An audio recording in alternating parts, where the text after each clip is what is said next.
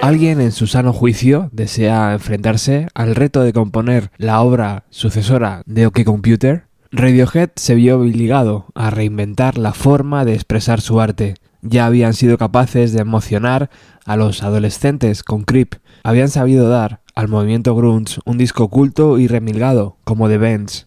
Y tuvieron la libertad y la valentía de lanzar OK Computer, el disco que enamoró incluso a los modernos. ¿Qué quedaba por hacer entonces? ¿Repetir alguna de las fórmulas? ¿Repetirlas todas y mezclarlas en un nuevo disco? Lo que hizo Radiohead fue radicalizar su postura ante los halagos que habían recibido por OK Computer. Si a la crítica le gustaba la contundencia de las guitarras, estas debían pasar a un segundo plano o desaparecer por completo. Si se había elogiado la capacidad vocal del cantante, ahora la voz se utilizaría como un instrumento más, llegando a evitar que transmitiera sentimientos en muchas ocasiones.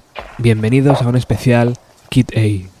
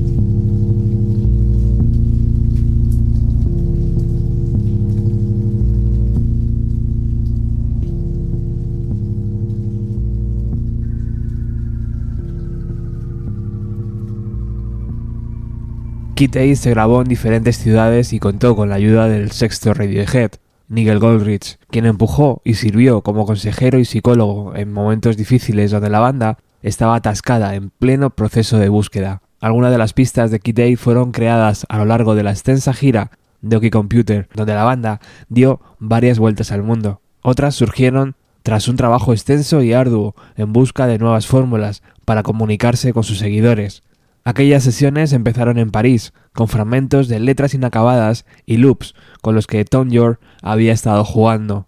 Nada en claro salió de aquello. La banda se mudó a Copenhague, sin mucho éxito. Ya en su nuevo estudio, en Oxford, el grupo empezó a apreciar el amor que Tom York sentía por los sintetizadores y las atmósferas empezaron a cobrar sentido. Aunque pesadas y duras, aquellas sesiones terminaron dando sus frutos y la banda facturó un número asombroso de canciones que le servirían para lanzar no un disco, sino dos, pero de eso hablaremos más adelante.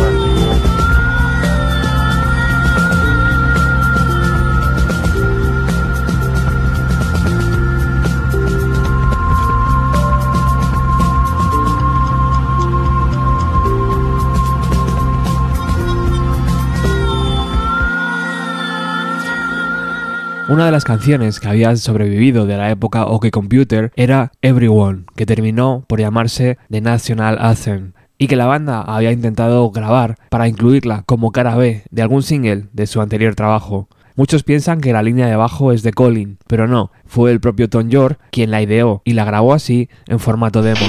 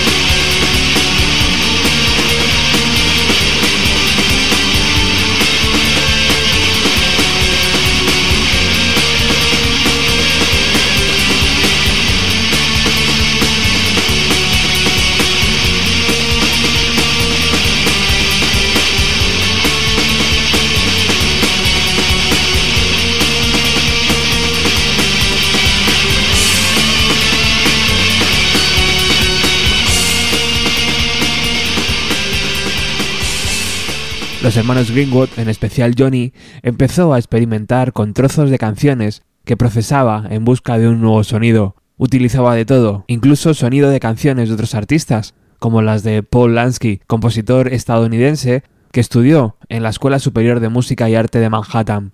Paul lo recuerda así. Sí, solicitaron permiso para utilizar parte de una de mis canciones y yo se lo di.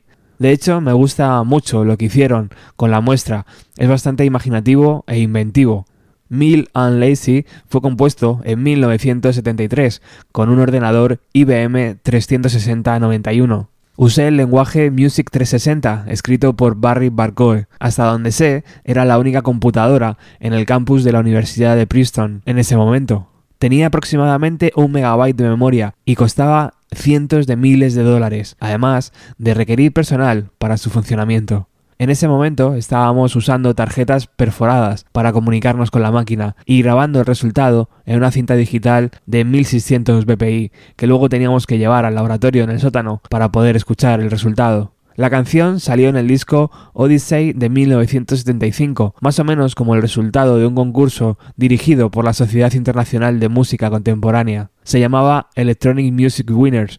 Posiblemente lo encuentres en eBay Johnny Gringot lo encontró en una tienda de discos usados cuando la banda estaba de gira por Estados Unidos. Lo chulo realmente es que tenía más o menos la misma edad cuando escribí la pieza que Johnny Gringot, una especie de túnel en el tiempo musical. Creo que vendía unas 7000 copias, que es mucho para una grabación así. Imagino que Kid Aid lo vendió en los primeros 10 segundos de lanzamiento.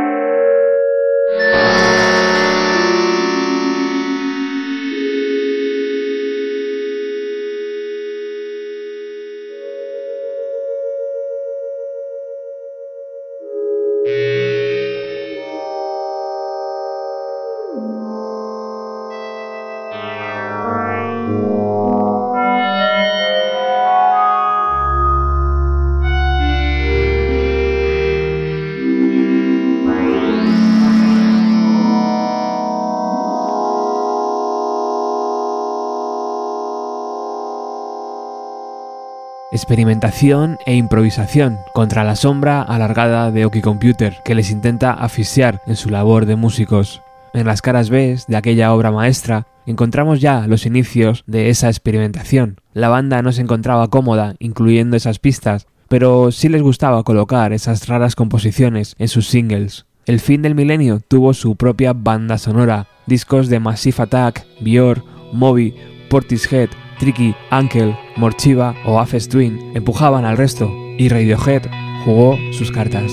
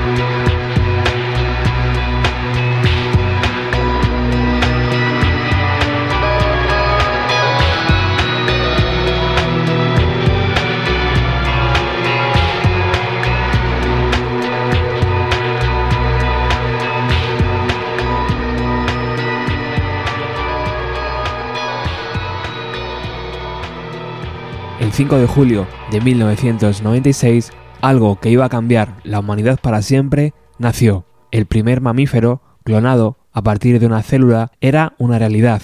Aquella oveja fue bautizada como Dolly y los expertos han explicado que al nacer ya tenía 6 años, la misma edad de la oveja de la cual fue clonada. Aquel hallazgo fue único. Dolly era el resultado positivo de casi 300 intentos y se mantuvo en secreto hasta febrero de 1997. Radiohead juega con esa teoría, la del primer humano clonado que ya anda entre nosotros, el primer chico A.